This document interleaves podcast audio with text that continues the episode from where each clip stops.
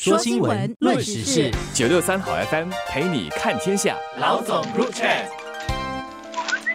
你好，我是联合早报的韩咏梅。你好，我是联合早报的洪一婷。今天我们要来谈主屋的课题了，因为主屋是新加坡人一般上最喜欢讨论的课题，最关注的一个课题也是。所以这次啊是有一点点变化了。我们看到这一次的最新的预购主屋申购率啊。其实它下降了到一点八，平均就中位数是一点八。那换句话说，就是大概一间主屋只有一点八个申请嘛，人们要抽中的机会是超过百分之五十啦。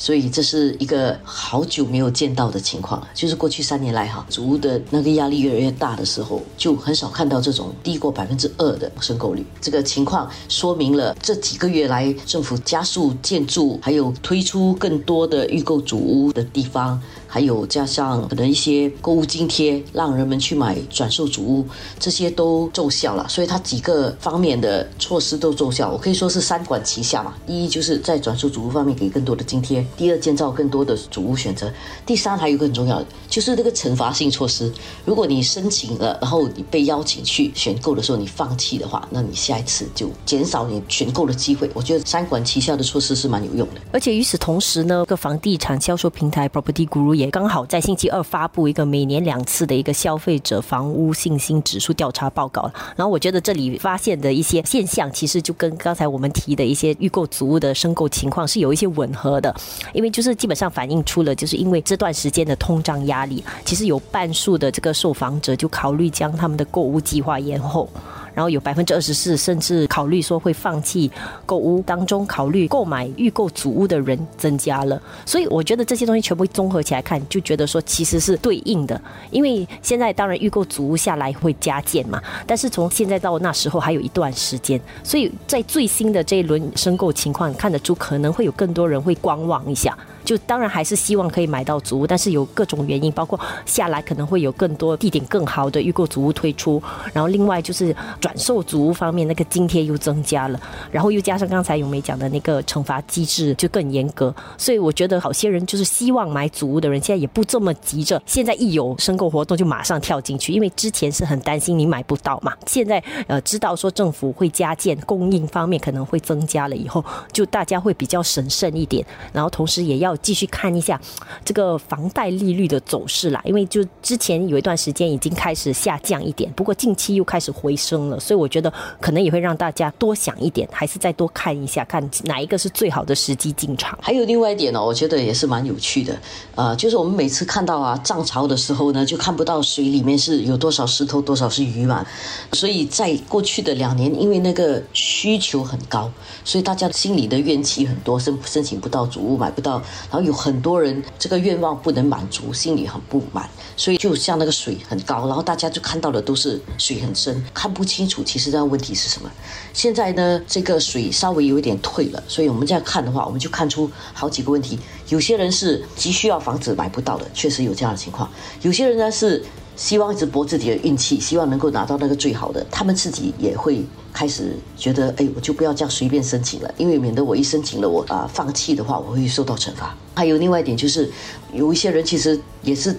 担心说哦，房价会一直起，所以我现在赶快去买。像这样的人也会多，但是因为这个水退了嘛，看起来比较清楚的时候，这样的人可能就会发现说，诶，其实我不用急着这么买。如果供应需求比较稳定的话，那个房子不会说一直在增值的很厉害的，它会随着经济成长而增值。这样，如果你现在不是马上需要的话，你也不用抢着去买。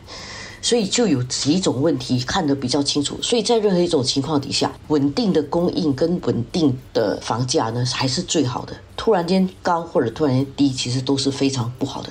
所以现在至少我们差不多看到一点这样的一个迹象了。至少就是当那个需求量啊，就是分摊到相对比较长的一段时间呃存在的时候，这个供应方面也比较可以应付啦。就是你想象一下，同一时间每个月都有十个人要买房子，跟相比于同一个月里面突然间一千个人要买房子，当然那个供需情况就不能够短暂的在短期内马上满足。但是如果能够平缓一点的话，其实那个供应是应付得来的。所以各种的那个措施的推。出，至少我已经开始看到一些迹象，已经在 softer 的 landing 吧，这样看起来就比让它比较平缓一点。一定记得我们在冠病期间哈，我们都学会了一个词吧，叫做压平曲线 flatten the curve。其实就是同样的道理。对，就不要让那个需求一下子去到很高，然后医院就收治不了这么多病人。现在也是一样，不要那个需求突然就很高，然后那个足物供应不足。如果说能够稳定的每个月都有预购足物推出的话，这样整个需求就会平和下来，这样是比较好的。然后呢，主物的价格其实应该尽量是跟着经济发展来增值的，而不是根据突然的需要而增值的，因为它就会突然间会因为供应过量而突然间贬值的很厉害。所以，如果它是根据经济发展而增值，或者是平和，或者是稍微放缓的话，那至少大家的这个供房子的能力会随着经济而顺畅的发展，而不会突然间出现房价你在很高的时候买，然后突然经济不好的时候你供不起房子，就比较不会有这样的情况。我们在谈到 Property Guru 的那调查的时候，他的调查也发现一个蛮有趣的一个现象啊，当中有百分之二十九的受访者就认为说，百万元或者甚至更高价格的祖屋转售价格其实是属于合理的，而当中呢，比较多有这样的想法的人，其实是介于就是年龄三十岁到三十九岁，以及当然我们应该不会意外的，就是高收入者占多数。这个观察本身也挺有趣的，当中其实你可以看到有近三分之一的人其实是觉得这个价格。百万元其实是合理。我觉得有趣的就是在于这一群人，当然他们的那个参照点是什么？我觉得这里可能有两种心态啦。一种是高收入者来讲，可能他很多时候他的那个参照点是私宅，他会觉得现在私宅的价格，一个普通的单位可能都要是接近两百万了，所以他就会觉得，哎，一百万的租屋是合理的。这样的那个对比其实是相对来讲是价格差距是是合理的。而三十到三十九岁的人，很多可能已经拥有了自己的第一个租屋，然后他们的想法又会是。我当然希望我以后转售主屋的时候，主屋可以到百万元甚至更高，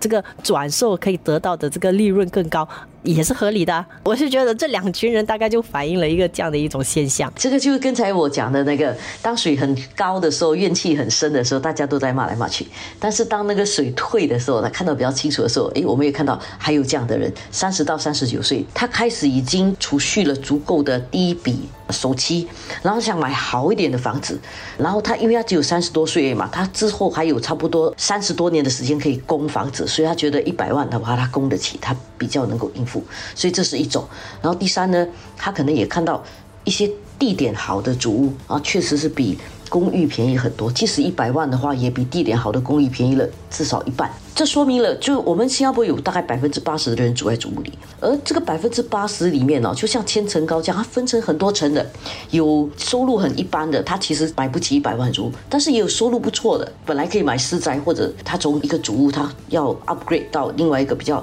他比较喜欢的主屋，也有这样的人。所以整个主屋的供应来讲啊，它其实是分成很多层的，这点我们大家应该明白。就是大家抱怨的时候，同时也要看一下自己抱怨的到底是什么了，或者是别人抱怨。是什么？因为每个人的痛点是不一样的，所以我觉得可能转售市场的复杂就在于，其实它要 满足的这个光谱哦，其实是很很广的、很大的一群人，可能有要提升的，但是也有一些可能从私宅想 downgrade 回来的，他依然是卖了私宅，当然钱也不少了，所以还是可以买一个地点很好、也相当大的这个祖屋，所以他能够照顾到的这个光谱是很大的，也是为什么那个价格的波动可能就会比较多一点。但是另外一个关键就是在于说，我们依然有一个预购祖屋的这个。供应方面真的是确保有需要的人在这个能力所及的范围里面能够负担足屋，我觉得这个是政府相对比较有控制，然后能够在预购足屋这边确保依然有一群人可能真的是因为。转售祖屋的这个市场的那个价格，可能那个门槛相对对他们真的是比较高一点，但是